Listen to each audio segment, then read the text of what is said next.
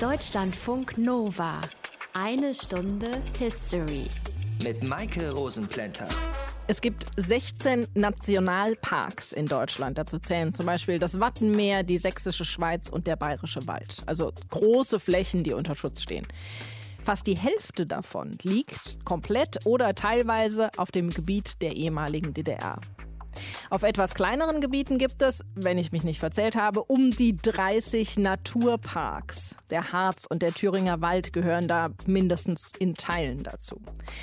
Das ist ziemlich viel geschützte Natur, die da in den 1990er Jahren entstanden ist. Und Grund dafür ist, dass sich die Umweltbewegung nach dem Fall der Mauer dafür eingesetzt hat, alle Grenzsicherungsgebiete, alle ehemaligen Truppenübungsplätze und alle Staatsjagdgebiete zu schützen. Und sie hatte Erfolg. Das war aber nicht das erste Mal, dass eine Umweltbewegung in der DDR Großes bewegt hat. Ein paar Jahre zuvor, 1986 nämlich, wurde die Umweltbibliothek in Berlin gegründet und die hat mit dazu geführt, dass der Unmut in der DDR höher und sichtbar wurde und dass die Menschen für ihre Forderungen auf die Straße gegangen sind, trotz der Gefahr, dafür verhaftet und weggesperrt zu werden. Unser Thema in dieser einen Stunde History, die Umweltbibliothek, die am 2. September 1986 in Ostberlin gegründet wurde. Aus den prallgefüllten Schatzkammern der Menschheitsgeschichte. Euer Deutschlandfunk Nova-Historiker Dr. Matthias von Helfeld. Hi Matthias. Sei gegrüßt. Warum wurde die eigentlich 1986 gegründet? Ja, ich habe mal so ein bisschen rumgeforscht, was so im Jahr 1986 alles passiert ist. Und da gibt es vier Ereignisse, die tatsächlich auch von den Gründern mit genannt werden. Das eine war der 15. Januar. Da schlägt nämlich der damalige KPDSU-Generalsekretär Michael Gorbatschow, also der starke Mann in der Sowjetunion, vor, alle Kernwaffen bis zum Jahr 2000 abzurüsten. Mhm. Dann der 25. Februar. Da fordert Michael Gorbatschow beim 27. Parteitag der KPDSU in seiner Rede Glasnost, mhm. bedeutet bedeutet Offenheit und Meinungs- und Pressefreiheit und Perestroika, also Umstrukturierung. Glasnost und Perestroika sind dann zwei Schlagworte, die um die Welt gegangen sind.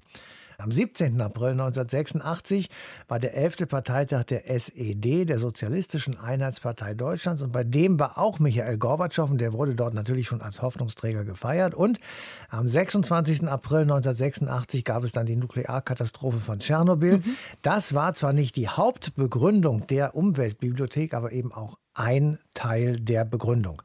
Und der politische Umbruch durch die Reformen von Gorbatschow, die waren teilweise schon in Polen umgesetzt und diese Umweltkatastrophe eben, die zeigten gemeinsam, es musste eine neue Politik und natürlich auch eine neue Umweltpolitik her.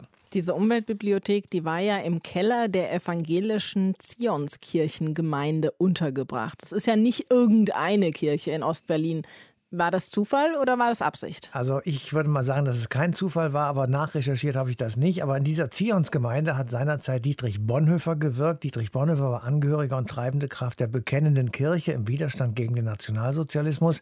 Er wurde als Pfarrer, Theologe und einfach ein heldenhafter Mensch 1945 im KZ Flossenburg hingerichtet. Insofern hat diese Zionsgemeinde eine Tradition und diese Kirche bot nun Raum an für oppositionelle Gruppen.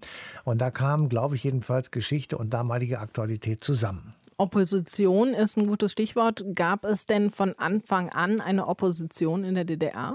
Ja, es gab eine Opposition in der DDR von Anfang an. 1951 beispielsweise flog eine Gruppe auf, die gegen die Gleichschaltungen des öffentlichen Lebens in der DDR protestiert haben. Der Kopf dieser Bewegung war ein gewisser Herbert Belter, der wurde 1951 hingerichtet. Zur gleichen Zeit flog eine Widerstandsgruppe in Weimar auf. Die hatten Flugblätter verteilt und eine Radiosendung gehackt, würde man heute sagen, also sich dort eingeschaltet. Dort gab es eben ebenfalls drei Todesurteile. Einfluss hatten auch die Ostbüros der Parteien aus der Bundesrepublik, also SPD, CDU. Aber der Widerstand gegen das SED-Regime, der wurde eben brutal unterdrückt. Das war aber nicht nur in der DDR so während der Stalin-Ära, sondern eben im gesamten Ostblock. Aber Widerstand hat es ja dann auch 1953 nochmal gegeben. Hat sich das dann im Laufe der Jahre verändert? Naja, das war natürlich der größtmögliche Widerstand, den man sich vorstellen kann am 17. Juni 1953, weil da sozusagen das ganze oder sagen wir mindestens mal das halbe Land in Aufruhr war. Das wurde unterdrückt durch das Einschreiten der Roten Armee, also der Armee der Sowjetunion, weil die Furcht hatten vor einem Dominoeffekt, der dann auch später, drei Jahre genau gesagt, eintrat, nämlich gleichzeitige Aufstandsereignisse in Polen und in Ungarn 1956. Aber nach dem Mauerbau 1961 gab es eben starke Repressionen in der DDR und gleichzeitig versuchte man durch Tauwetter, also durch eine etwas aufgelockerte Sozialgesetzgebung und Gesellschaftspolitik, und eben ideologische Überzeugungsarbeit, ich sage mal, die Menschen gefügiger oder positiver auf das eigene System zu stimmen. Und das ist sicherlich mit dem Namen Erich Honecker verbunden. Das hat dann so ein paar Jahre angedauert oder angehalten. Wann hat sich danach dann wieder eine Oppositionsbewegung in der DDR rausgebildet? Ja, da würde ich einfach mal sagen, das Stichjahr könnte 1980 sein und wir blicken dann nach Polen und die Gründung der Solidarność, also der ersten und einzigen freien Gewerkschaftsbewegung im Ostblock. Dazu hatten wir ja auch schon eine Sendung. Die beginnt als Streikbewegung in der Danziger Lenin-Werft. Die Intellektuellen, unter anderem auch Lech Wałęsa, die werden vom Papst, der aus Polen kommt, Karol Wojtyła, Johannes Paul II., die werden also von ihrem eigenen Papst sozusagen unterstützt. Auslöser waren Preiserhöhungen für Fleisch. Diese Bewegung, die strahlte auf den gesamten Ostblock aus, auch und vor allem nach der Unterdrückung durch Kriegsrecht am 13. Dezember 1981. Also, Solidarność war Anfang und Auslöser der friedlichen Revolution 1989-90, die nicht nur in der DDR, sondern in vielen anderen Ländern des Ostblocks eben auch stattgefunden hat. Und zu dieser Zeit gab es mal ein paar genannt. Sozialer Friedensdienst, der für die Einführung des Rechts auf Wehrdienstverweigerung eintrat. Dann gab es den Aufruf 13. Februar 1982. Der erinnerte an die Bombardierung Dresdens während des Zweiten Weltkriegs im Februar 1945. 1985 wurde dann die erste Bürgerrechtsbewegung in der DDR gegründet, nämlich die Initiative Frieden und Menschenrechte. 1986 dann in Leipzig die Arbeitsgruppe Menschenrechte in Leipzig. Das war eine Anprangerung, eine Öffentlichmachung der Menschenrechtsverletzungen in der DDR. Also man kann sagen, es gab schon auch einen breit gefächerten Widerstand innerhalb der DDR in den 80er Jahren. Diese Gründung der Umweltbibliothek in Ostberlin 1986 kam also nicht aus dem Nichts. Und was diese Umweltbibliothek eigentlich genau war, was da so gemacht wurde, das schauen wir uns jetzt mal genauer an. Einer der Kellerräume des Gemeindehauses der Zionskirche war der Standort der Umweltbibliothek. Es wurden meist westdeutsche Bücher und Hefte gesammelt, die sich mit den Themen rund um den Umweltschutz befasst haben. Und es gab Treffen, in denen über alle möglichen Fragen diskutiert wurde. Grit Eggerichs aus dem History Team stellt uns diesen Ort des Wissens und der Opposition genauer vor.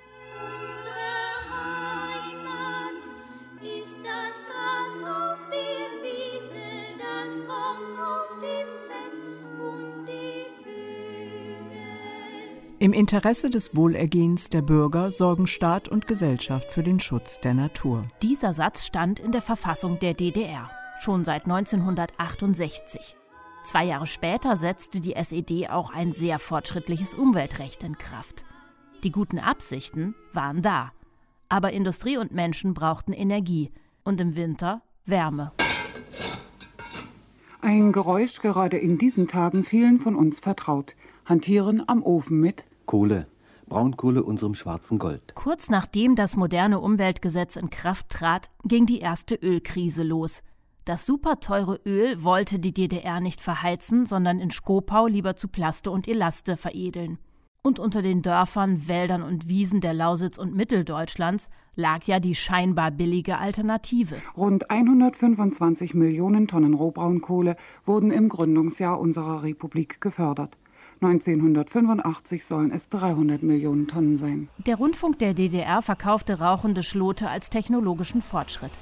Was in den Medien kaum ein Thema war, die Bagger verwüsteten riesige Landstriche, die Kraftwerke bliesen den Ruß fast ungefiltert aus, der Grundwasserspiegel sank. Auch in der Chemieindustrie spielten Umweltstandards kaum eine Rolle. Der Umweltminister wurde vom Politbüro ausgebremst und auch Menschen, die wissen wollten, warum sie in Elbe und Saale nicht baden konnten oder wieso es im Chemiedreieck zwischen Halle, Skopa und Bitterfeld so entsetzlich stank, liefen gegen Wände.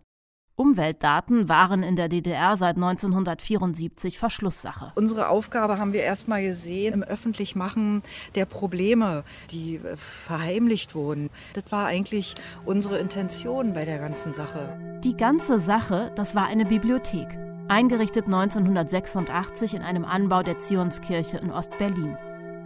Um Infos öffentlich zu machen, mussten Kerstin Gierke und ihre Mitstreiter erstmal selber drankommen.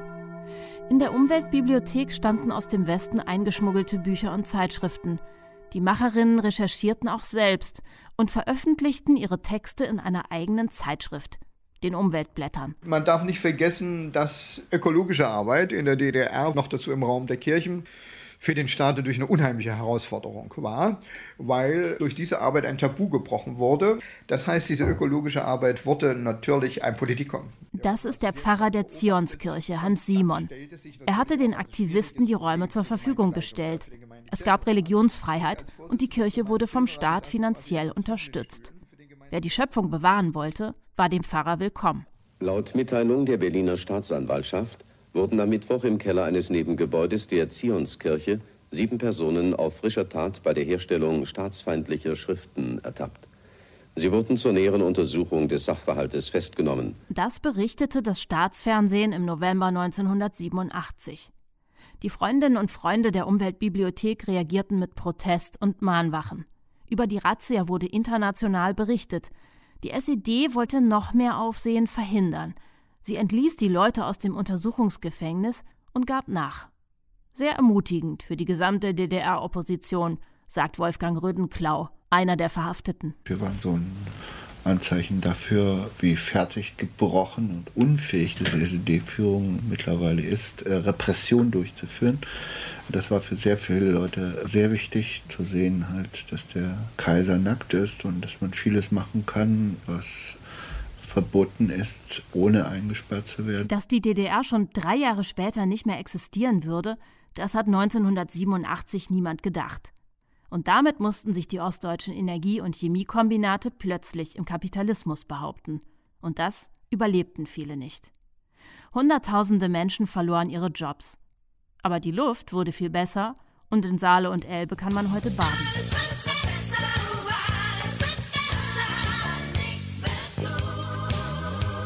Die Angleichung der Lebensverhältnisse bedeutete für die Naturschützerinnen, der Kampf ging weiter.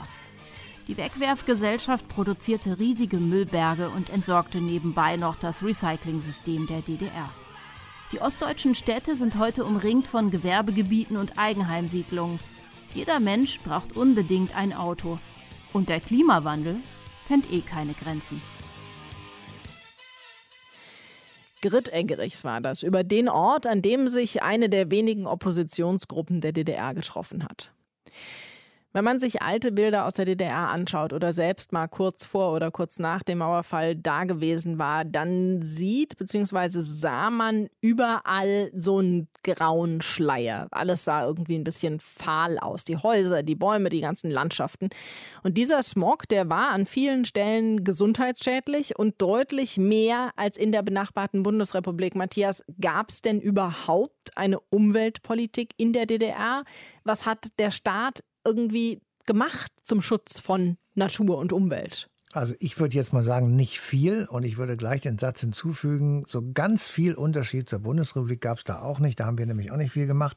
In der DDR-Verfassung von 1968 stand folgender Satz. Im Interesse des Wohlergehens der Bürger sorgen Staat und Gesellschaft für den Schutz der Natur. Okay. Damit war sozusagen der Naturschutz in der Verfassung verankert, aber es wurde nicht viel gemacht. Es gab dramatische Umweltschäden hast du gerade gesagt, unerträgliche Luftbelastung in den Ballungszentren und Industriegebieten. Die Abwasser waren ungeklärt und wurden einfach so in Seen und Flüsse gekippt und es gab eben dauerhaft erhöhte Smogwerte in den Städten. Das wurde immer drastischer sichtbar und man konnte, das habe ich selbst einmal erlebt, nachts nicht bei offenem Fenster schlafen, weil man ansonsten am nächsten Morgen schwarz vor Ruß aufgewacht wäre. Gab es deswegen irgendwelche Proteste? Es gab Proteste, weil die Umstände so offensichtlich waren, dass sich Initiativen gebildet haben, aber sie rannten eben auch irgendwie gegen Mauern, da es ja laut DDR-Regierung bis 1989 keine schweren Umweltprobleme gegeben hat. Aber gegen die Art des Wegredens und Ignorierens durch die Regierung regte sich halt immer lauterer Widerstand und das gesamte Ausmaß der Katastrophe, das stellte sich dann ja tatsächlich erst 1989, 90 heraus, als die DDR eben offen war. Naja, aber das war ja der Führungsriege bekannt. Warum hat die DDR-Regierung denn die Gesundheit ihrer Bürgerinnen und Bürger so aufs Spiel gesetzt? Ja, ob der Regierung das so bekannt war, weiß ich nicht. Oder ob sie es so ignoriert haben, das kann ich auch nicht beurteilen. Aber es war der Vorrang der Ökonomie vor der Ökologie. Die Idee, dass die DDR mit dem Westen gleichziehen könnte oder möglicherweise ihn auch überholen könnte, das stand über allem. Das sozialistische Wirtschaftssystem, das stand eben in Konkurrenz zur freien Marktwirtschaft. Und dabei haben sie sich entschieden, der heimischen Braunkohle den Vorrang zu geben. Das ist ungefähr das umweltschädlichste, was man sich vorstellen kann. Das brauchte man nicht zu importieren, das gab es sozusagen vor der Tür, aber das war eben eine Entscheidung mit wirklich langfristigen ökologisch negativen Folgen. Also musste die Bevölkerung selbst was tun und das hat sie auch trotz der Gefahr verhaftet und weggesperrt zu werden. Die DDR-Führung hat also nichts getan, um gegen Umweltprobleme anzugehen, haben wir eben schon von Matthias gehört. Da war es also an den Menschen selbst, da irgendwas in die Hand zu nehmen. Nicht so einfach in einem diktatorisch geführten Staat, in dem andere Meinungen und Opposition nicht so gern gesehen waren und man harte Strafen befürchten musste. Trotzdem gab es Menschen, die dieses Risiko auf sich genommen haben und einer davon ist Christian Halbrock. Er war bei der Gründung der Umweltbibliothek dabei. Hallo, Herr Halbrock. Ja, hallo. Warum haben Sie bei der Umweltbibliothek mitgemacht? Ja, das hatte ähm, handfeste Gründe. Also man muss, um diese Geschichte zu verstehen, an sich äh, weiter zurückblicken. Die Umweltbibliothek ist an sich ein Resultat von Gehversuchen, oppositionell oder kritisch gegenüber dem Staat äh, tätig zu werden. In diesem Zusammenhang äh, geht es auch nicht nur und ging es auch nicht nur um Umwelt, sondern die gesamte Geschichte ist Resultat einer Szene, die sich in Friedensfragen und Umweltfragen und Menschenrechtsfragen engagierte. Die Leute kamen sozusagen häufig aus der, und ich selbst auch aus der Friedensarbeit der Kirche zum Teil selber aktiv in irgendwelchen Geschichten gewesen, also Tragen von Ansteckern, Aufnähern und damit auch schon erste Kontakte mit dem Staat, negative Kontakte. Und in diesem Zusammenhang stand irgendwann die Idee, was machen wir, um nicht nur für uns da zu sein, uns in unserem internen Kreis beieinander zu sitzen, sondern wir brauchen irgendwie eine Anlaufstelle, wo wir unsere Informationen weitergeben können, die wir haben und wo wir Informationen sammeln können und wo wir erreichbar sind für andere Leute. Und ja, die Antwort war, so eine Umweltbibliothek wäre ganz günstig. Wenige Monate vor der Gründung der Umweltbibliothek hat es ja die Reaktorkatastrophe von Tschernobyl gegeben. War das ein Gründungsgrund? War kein Gründungsgrund. Das Erstaunliche, wenn man die Umweltgruppenszene der DDR sich anguckt und sich das mal genauer anschaut, wann es welche Gruppen gab, stellt man fest, dass es die meisten Gruppen in der DDR Ende 1983, Anfang 1984 gab. Da war in diesem Herbst 1983 so eine starke Aufbruchstimmung unter Jugendlichen, sich kritisch zu engagieren gegenüber dem Staat, zu protestieren, auch in die Öffentlichkeit zu gehen, zu protestieren. Es gab auch Festnahmen innerhalb dieser Umweltbewegung und auch unter Jugendlichen, die unabhängiges Friedensengagement an den Tag legten. Diese Aufbruchstimmung hat damals stark abgefärbt und auch dazu geführt, dass viele Gruppen sich gründeten. Und danach geht die Anzahl der Gruppen und der Engagierten zurück. Ne? Das hat ganz stark damit zu tun, dass der Staat zum einen es schafft, die Protestszene zu schwächen, indem viele Leute, ähm, die einen Antrag auf Ausreise in die Bundesrepublik zu laufen haben, dann auch ausreisen können, also wirklich in großer Zahl aus diesen Gruppen. Und dann kommt sicherlich hinzu so eine Art Frustrationserlebnis nach Festnahmen, nach staatlichen Repressionen und auch der sowohl in Ost- als West äh, stattfindenden Raketenneustationierung, gegen die sich ja die Friedensproteste richten, äh, da kommt es zu einem Art Abschwingen ne, dieser Bewegung. Und ja, die Umweltbibliothek ist eher so ein Resultat, wo man denkt, wie können wir das wieder vitalisieren ne, und stärker wieder mehr Zulauf bekommen. Und der Plan, die Umweltbibliothek aufzubauen und zu öffnen, stand bereits fest, als es zu dieser Reaktorkatastrophe kam. Was wollte die Umweltbibliothek denn erreichen? Ja, die Umweltbibliothek ist ein Handwerkzeug gewesen, ein Handwerkzeug, um öffentlich tätig zu sein, öffentlich sichtbar zu sein, Menschen zu erreichen, eine Art Schnittstelle, wo Informationen ankommen, aber auch wieder rausgegeben werden. Also gutes Beispiel ist unsere unabhängige Zeitschrift, die wir gedruckt haben, also die Umweltblätter. Die eigentliche Gefährlichkeit lag an sich darin, dass wir mit dieser Zeitung, die ja anfangs nur in einigen hundert Exemplaren gedruckt wurde, die ging sozusagen in die entfernten Ecken der DDR, überall hin, ne? in die großen Städte, aber auch ins entfernte Land.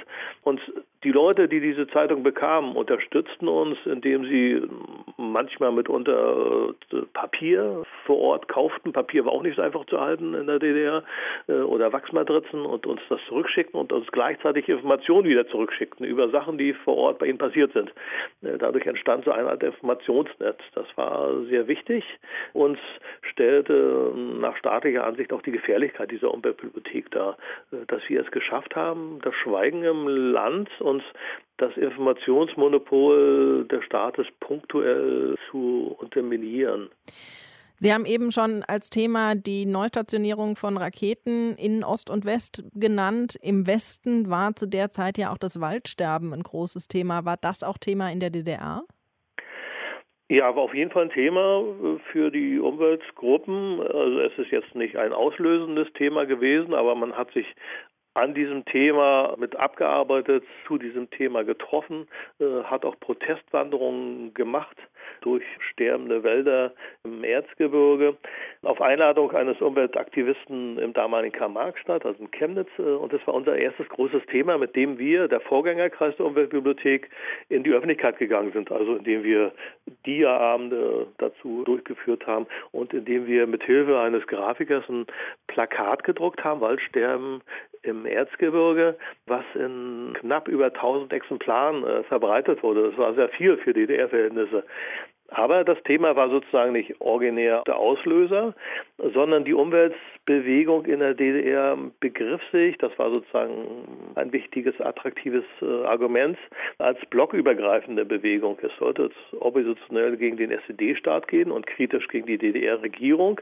Aber man wollte nicht einfach nur eine Antithese in den Raum setzen und sagen, da im Westen ist Demokratie und Freiheit und alles ist schön. Nein, man wollte sozusagen Teil einer blockübergreifenden Bewegung sein, die auch nach neuen Lösungsansätzen sucht, wie Gesellschaft zukünftig sich gestalten könnte. Also ob das grenzenlose Wachstum ne, der Wirtschaft so weitergehen kann, ob man sich vielleicht äh, anders organisieren kann, ob man Meinungsbildungsprozesse in der Gesellschaft anders durchführen könnte. Also Themen, die auch in der Bundesrepublik viel diskutiert wurden. Und als Teil dieser blockübergreifenden Bewegung begriff man sich und nahm sozusagen das Thema Waldsterben da gleich mit auf. Also in der Zeit gab es ja sehr viel Treffen. Man hat sich häufig getroffen zwischen Ost und West. Also natürlich sind die Westleute in den Osten gekommen, weil andersrum ging es kaum. Hat Materialien ausgetauscht. Das ist, glaube ich, ein ganz wichtiger Aspekt bei dieser DDR-Umweltbewegung gewesen. Gab es dann das eine auch ohne das andere? Also gab es diesen Wunsch nach Umweltschutz auch ohne politische Oppositionsgedanken? Es gab sowas. Es gab in dieser Zeit wo viele auf der Suche waren, wie man sich engagieren könnte in so einem Land und wo man dieses neue Thema Umwelt aufgreifen könnte. Natürlich auch solche Überlegungen. Auch der Staat gründete ja sozusagen im Kulturbund eine Arbeitsgruppe Umweltschutz. Aber von meiner Seite aus und der Leute, mit denen ich zusammen war, war das ganz eindeutig. Unsere Betroffenheit war nicht eine Betroffenheit durch die Umweltverschmutzung in der DDR, sondern durch die fehlenden Rechte in der DDR, Mitsprache wahrzunehmen, das politische System, was Andersdenkende ausgrenzte, diese ganzen Widersprüche. Und diese Widersprüche wollten wir benennen und in diesem Zusammenhang engagierten wir uns dann im Umweltschutz, weil es eine Möglichkeit war, politisch tätig zu werden, ohne unmittelbar jetzt in das Radar der strafrechtlichen Verfolgung zu gelangen. Sagt Christian Halbrock. Er war bei der Gründung der Umweltbibliothek mit dabei. Danke Ihnen für die Information. Ja, gerne. Wir haben ja eben schon gehört, dass der Umweltschutz in der DDR nicht oberste Priorität hatte. Obwohl auf dem Papier ja schon. Bespreche ich mit Tobias Huff. Er ist Prüfungsamtsleiter an der Uni Mainz und hat sich wissenschaftlich intensiv mit der Umweltpolitik der DDR beschäftigt. Hallo, Herr Huff. Hallo. Gab es denn überhaupt einen gesetzlich fixierten Umweltschutz in der DDR? Ja, den gab es. Das hieß in der DDR dann Landeskulturgesetz. Das gibt es seit 1970. Da wurde das zum ersten Mal beschlossen. Das war ein recht äh, ja, umfangreiches Gesetz, was noch ganz viele äh, Durchführungsbestimmungen hatte. Das wurde damals international sehr gelobt. Das war äh, nach Schweden, war die DDR das zweite Land in Europa mit so einer umfangreichen Umweltgesetzgebung. In der Realität wurde dann natürlich nicht der Buchstabe des Gesetzes so umgesetzt, wie man sich das gerne gewünscht hätte. Das heißt, welchen Stellenwert hatte Umweltschutz in den politischen Institutionen der DDR? Da muss man unterscheiden, von welcher Zeit wir reden. Also am Anfang, als der Umweltschutz konzipiert worden ist, da bewegen wir uns noch in der Zeit von Walter Ulbricht. Da hat man einfach gesehen, dass Umweltverschmutzung ähm, Kosten verursacht durch, durch mehr Krankheitstage bei den Beschäftigten, durch ähm, schnellere Abnutzung von Maschinen, durch Korrosion. Und ähm, dieses Problem wollte man grundsätzlich erlösen und kam dann einfach auf die Idee oder hatte die Überlegung, Wasser und Luft und Boden mit einem Preisschild zu versehen, den die Fabriken dann zu bezahlen hatten. Dann später, nach dem Machtwechsel von Ulbricht zu Honecker, äh, ist das ein bisschen in den Hintergrund gerückt, weil Honecker einfach andere Prioritäten gesetzt hat. Andere Prioritäten auch unter anderem in der Erziehung des Umweltschutzes. Also gab es irgendwie sowas wie eine Umwelterziehung in Schulen? Jein, also die gab es. In der Zeit von 1971 bis 1973 gab es die sogenannten Wochen der sozialistischen Landeskultur. Also dieses Wort sozialistische Landeskultur transportiert ungefähr denselben Inhalt, was wir heute Umweltschutz oder Umweltaufklärung nennen würden. Auch das ist noch so ein bisschen so das Erbe der Ulbricht-Zeit. Das wurde dann 1973 eingestellt weil man diese Hoffnungen oder Ambitionen, die man mit dem Umweltschutz hatte, einfach nicht erfüllen konnte, weil das knappe Geld der DDR dann einfach in den Konsumsozialismus geflossen ist, statt in Kläranlagen und Luftfilteranlagen. Und äh, das war immer so ein zweischneidiges Schwert. Ne? Auf der einen Seite wollte natürlich die Führung so ein Bewusstsein bei der Bevölkerung wecken, dass Wasser ein knappes Gut ist. Ja? Andererseits wollte man die Bevölkerung nicht zu sehr sensibilisieren für die äh, offensichtlichen Umweltschäden überall. Und Wasser und Strom waren ja auch fast umsonst in der DDR. Welche Folgen hatte das denn für den Energieverbrauch? Also im Sinne einer umfassenden Daseinsvorsorge hatte die SED den Anspruch, den Bürgern einfach äh, möglichst billig Wohnraum, Lebensmittel und auch Wasser und Strom zur Verfügung zu stellen. Das führt natürlich dazu, dass man dann Strom und Wasser sehr äh, exzessiv benutzt. Ne? Also die DDR hatte pro Kopf gesehen den dritthöchsten Primärenergieverbrauch der Welt. Ja?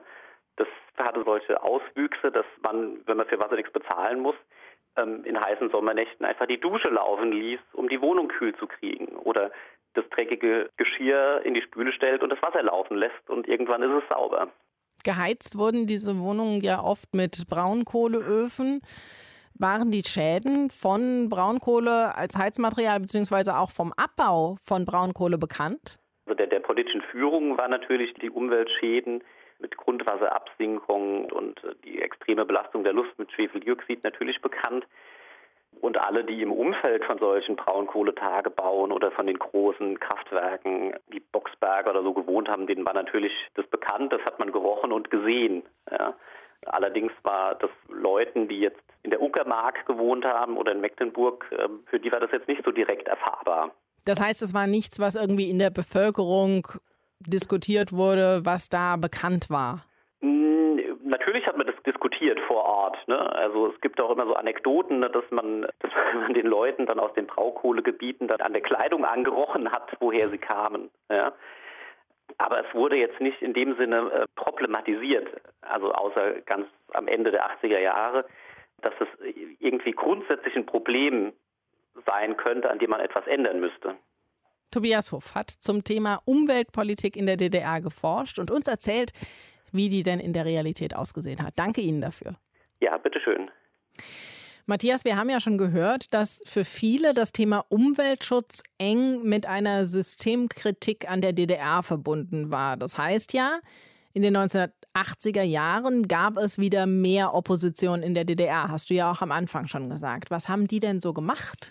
Naja, also abgesehen von den Aktionen, die dann letztendlich im Herbst 1989 zum Sturz des SED-Regimes geführt haben, gab es natürlich selbst gedruckte und vervielfältigte Publikationen. Zum Beispiel Samistat, das waren Schreibmaschinen, Durchschläge oder Wachsmatrizen. Oder Streiflichter von der Arbeitsgruppe Umweltschutz beim Stadtjugendpfarramt in Leipzig. Oder Shalom, das war vom Friedenskreis Samariterkirche in Berlin. Dabei war im Übrigen unter anderem Rainer Eppelmann. Manchmal gab es 5000 Exemplare von diesen Druckerzeugnissen, meistens aber sehr viel weniger. Und welchen Einfluss hatte dabei die DDR-Literatur, die im Westen gedruckt wurde? Da muss man einen Nachsatz anhängen, weil sie im Osten nicht veröffentlicht werden konnte. Deswegen mussten sehr viele DDR-Autoren im Westen veröffentlichen. Und diese Westveröffentlichung war tatsächlich auch ein Akt der Opposition und wurde auch als ein solcher wahrgenommen. Die Literatur aus dem Osten, die wurde im Westen verschlungen. Es gab sehr viele Filme, es gab Hörspiele, weil sie ein Bild der DDR zeichneten, das der Sichtweise des Westens sozusagen entsprochen hat. Und die bekannten Autoren, die das gemacht haben, waren zum Beispiel Stefan Heim, Monika Maron oder Rainer Kunze. Und das alles hat der DDR tatsächlich auch sehr geschadet. Und hat ja dann auch mit dazu geführt, dass die Stimmung in der DDR gekippt ist und die friedliche Revolution gelang. Gelungen ist die friedliche Revolution vor allem wegen der Menschen, die aus welchen Gründen auch immer gegen das SED-Regime waren und auch was dagegen unternommen haben. Und das, obwohl sie damit rechnen mussten, ständig überwacht zu werden, eventuell in Haft zu kommen oder gar ausgewiesen zu werden.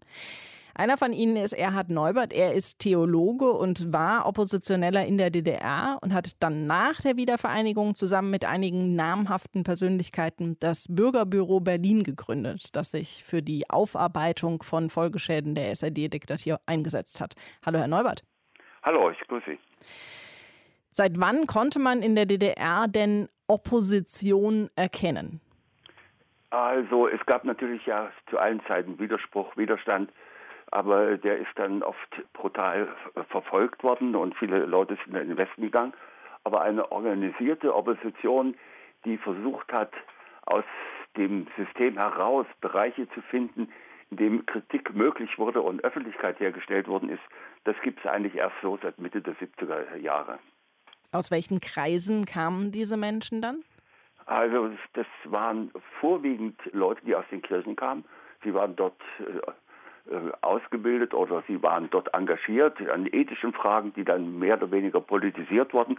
Aber es gab natürlich auch Künstler, die behindert worden sind, Jugendliche oder junge Erwachsene, die im System sich nicht zurechtfanden. Also es waren eigentlich mehr so die Außenseiter innerhalb der Gesellschaftskorpus der DDR. Sie haben die Kirche erwähnt, katholische oder evangelische Kirche? Na, vorwiegend, du hattest die evangelische Kirche, das ist ja die Mehrheitskirche im Osten in der DDR gewesen. Und die katholische Kirche als Kirche spielt da kaum eine Rolle, aber es gab viele Katholiken, die sich auch in den evangelischen Kirchen mit diesen Fragen beschäftigt haben. Es gibt ja immer wieder diese Meinung, die DDR wäre so oder so zerbrochen, weil sie einfach wirtschaftlich am Ende war. Welchen Anteil hatte die Opposition am Ende des SED-Regimes? Ja, also man kann nicht beschreiben, was gewesen wäre, wenn es keine Opposition gegeben hätte. Aber in solchen Krisensituationen muss es Leute geben, die Öffentlichkeit herstellen und politische Meinungsführer sind. Und so war es auch im DDR-Fall. Plötzlich gab es eben einige tausend Leute, die sich vorher schon und dann in der Revolution artikuliert haben, neue Formen der, des äh, gesellschaftlichen Aufbruchs der Opposition ausgebildet haben. Also fünf größere und viele kleine Organisationen entstanden im Nu und äh, die haben also die Hauptlast bei der Beseitigung des Regimes geleistet bis hin zu den roten Tischen. Und dann natürlich später haben sie sich eingeklinkt in mehr oder weniger in das westdeutsche demokratische System. Gibt es denn irgendwelche Forderungen oder Ziele von der DDR-Opposition, die jetzt sozusagen mitgenommen wurden ins wiedervereinigte Deutschland?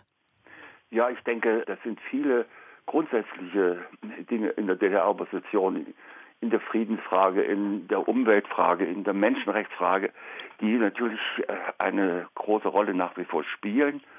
Auch die Aufarbeitung einer Diktatur, das haben sehr viele Leute aus der ehemaligen Opposition äh, gemacht und das ist auch wirksam gewesen bis hin zum Stasi-Unterlagengesetz und ähnlichen Dingen. Jetzt ist die Wiedervereinigung mehr als 30 Jahre her. Ist heute noch was von der DDR-Opposition zu spüren? Also das kann man, glaube ich, so organisatorisch kaum. Es gibt Vereine, die sind aus der Opposition herausgewachsen, wie das Bürgerbüro etwa, aber nicht mehr. Aber wohl kann man in der gesamten politischen Kultur der Bundesrepublik gibt es ja nun einige ganz deutliche Zeichen. Also denken Sie mal an Angela Merkel, die war ja damals im demokratischen Aufbruch mit bei mir, oder Jochen Gauck, Neues Forum. Also die haben schon die politische Kultur der Bundesrepublik mitgeprägt. Nach 30 Jahren geht das natürlich auch langsam zu Ende. Aber diese protestantische politische Gruppierungen, die es gab, die spielen dann doch eine große Rolle in Deutschland. Welchen Anteil die DDR-Opposition am Ende des SED-Regimes hatte, das hat uns Erhard Neubert erklärt. Danke Ihnen dafür. Bitte, gern. Dann war es also November 1989 und die Mauer war weg. Es gab aber noch zwei deutsche Staaten. Matthias, was ist denn dann mit der DDR-Opposition passiert? Naja, ganz viele sind an den sogenannten runden Tischen gelandet, haben also mit darüber diskutiert, wie sich die Zukunft der DDR bzw. dann auch der Bundesrepublik entwickeln könnte. Manche Gruppen haben sich aufgelöst, weil das Thema, das sie bearbeitet haben, nicht mehr existierte. Andere haben sich neuen Parteien angeschlossen, also den Westparteien SPD, CDU, FDP oder auch den Grünen. Andere wurden Teil der ersten und letzten DDR-Regierung im Kabinett de Maizière, zum Beispiel Markus Meckel oder Regine Hildebrand dann später in Brandenburg. Oder manche von ihnen gingen als Bündnis 90 zu den Grünen. Aber sicher ist, ohne diese vielfältige Opposition, die wir hier in dieser Sendung entfaltet haben, hätte es keine friedliche Revolution 1989 gegeben. Deshalb ist das ein Teil unserer deutschen Geschichte und das ist sicher einer der besseren Teile unserer Geschichte. Nächstes Mal gehen wir zum Beginn dieses Teils unserer Geschichte, als es noch zwei deutsche Staaten gab und als es noch zwei Blöcke gab, die sich im Kalten Krieg gegenüberstanden, nämlich den westlichen Staaten, die sich unter anderem in der NATO zusammengetan haben, und dem Warschauer Pakt zwischen der Sowjetunion und den Staaten Osteuropas. Aber es gab auch ein paar Staaten, die wollten bei dieser Blockbildung nicht mitmachen, weil sie einen dritten Weltkrieg befürchtet haben. Das frühere Jugoslawien zum Beispiel war dabei, Indien, Ägypten und Indonesien. Diese Staaten, die haben ihren eigenen Block gegründet, und zwar die Bewegung der blockfreien Staaten. Am 1. September 1961 hatten die ihre erste Konferenz und das ist unser Thema in der nächsten eine Stunde History. Bis dahin euch eine schöne Zeit. Bye bye. Deutschlandfunk Nova. Eine Stunde History. Jeden Montag um 20 Uhr. Mehr auf deutschlandfunknova.de.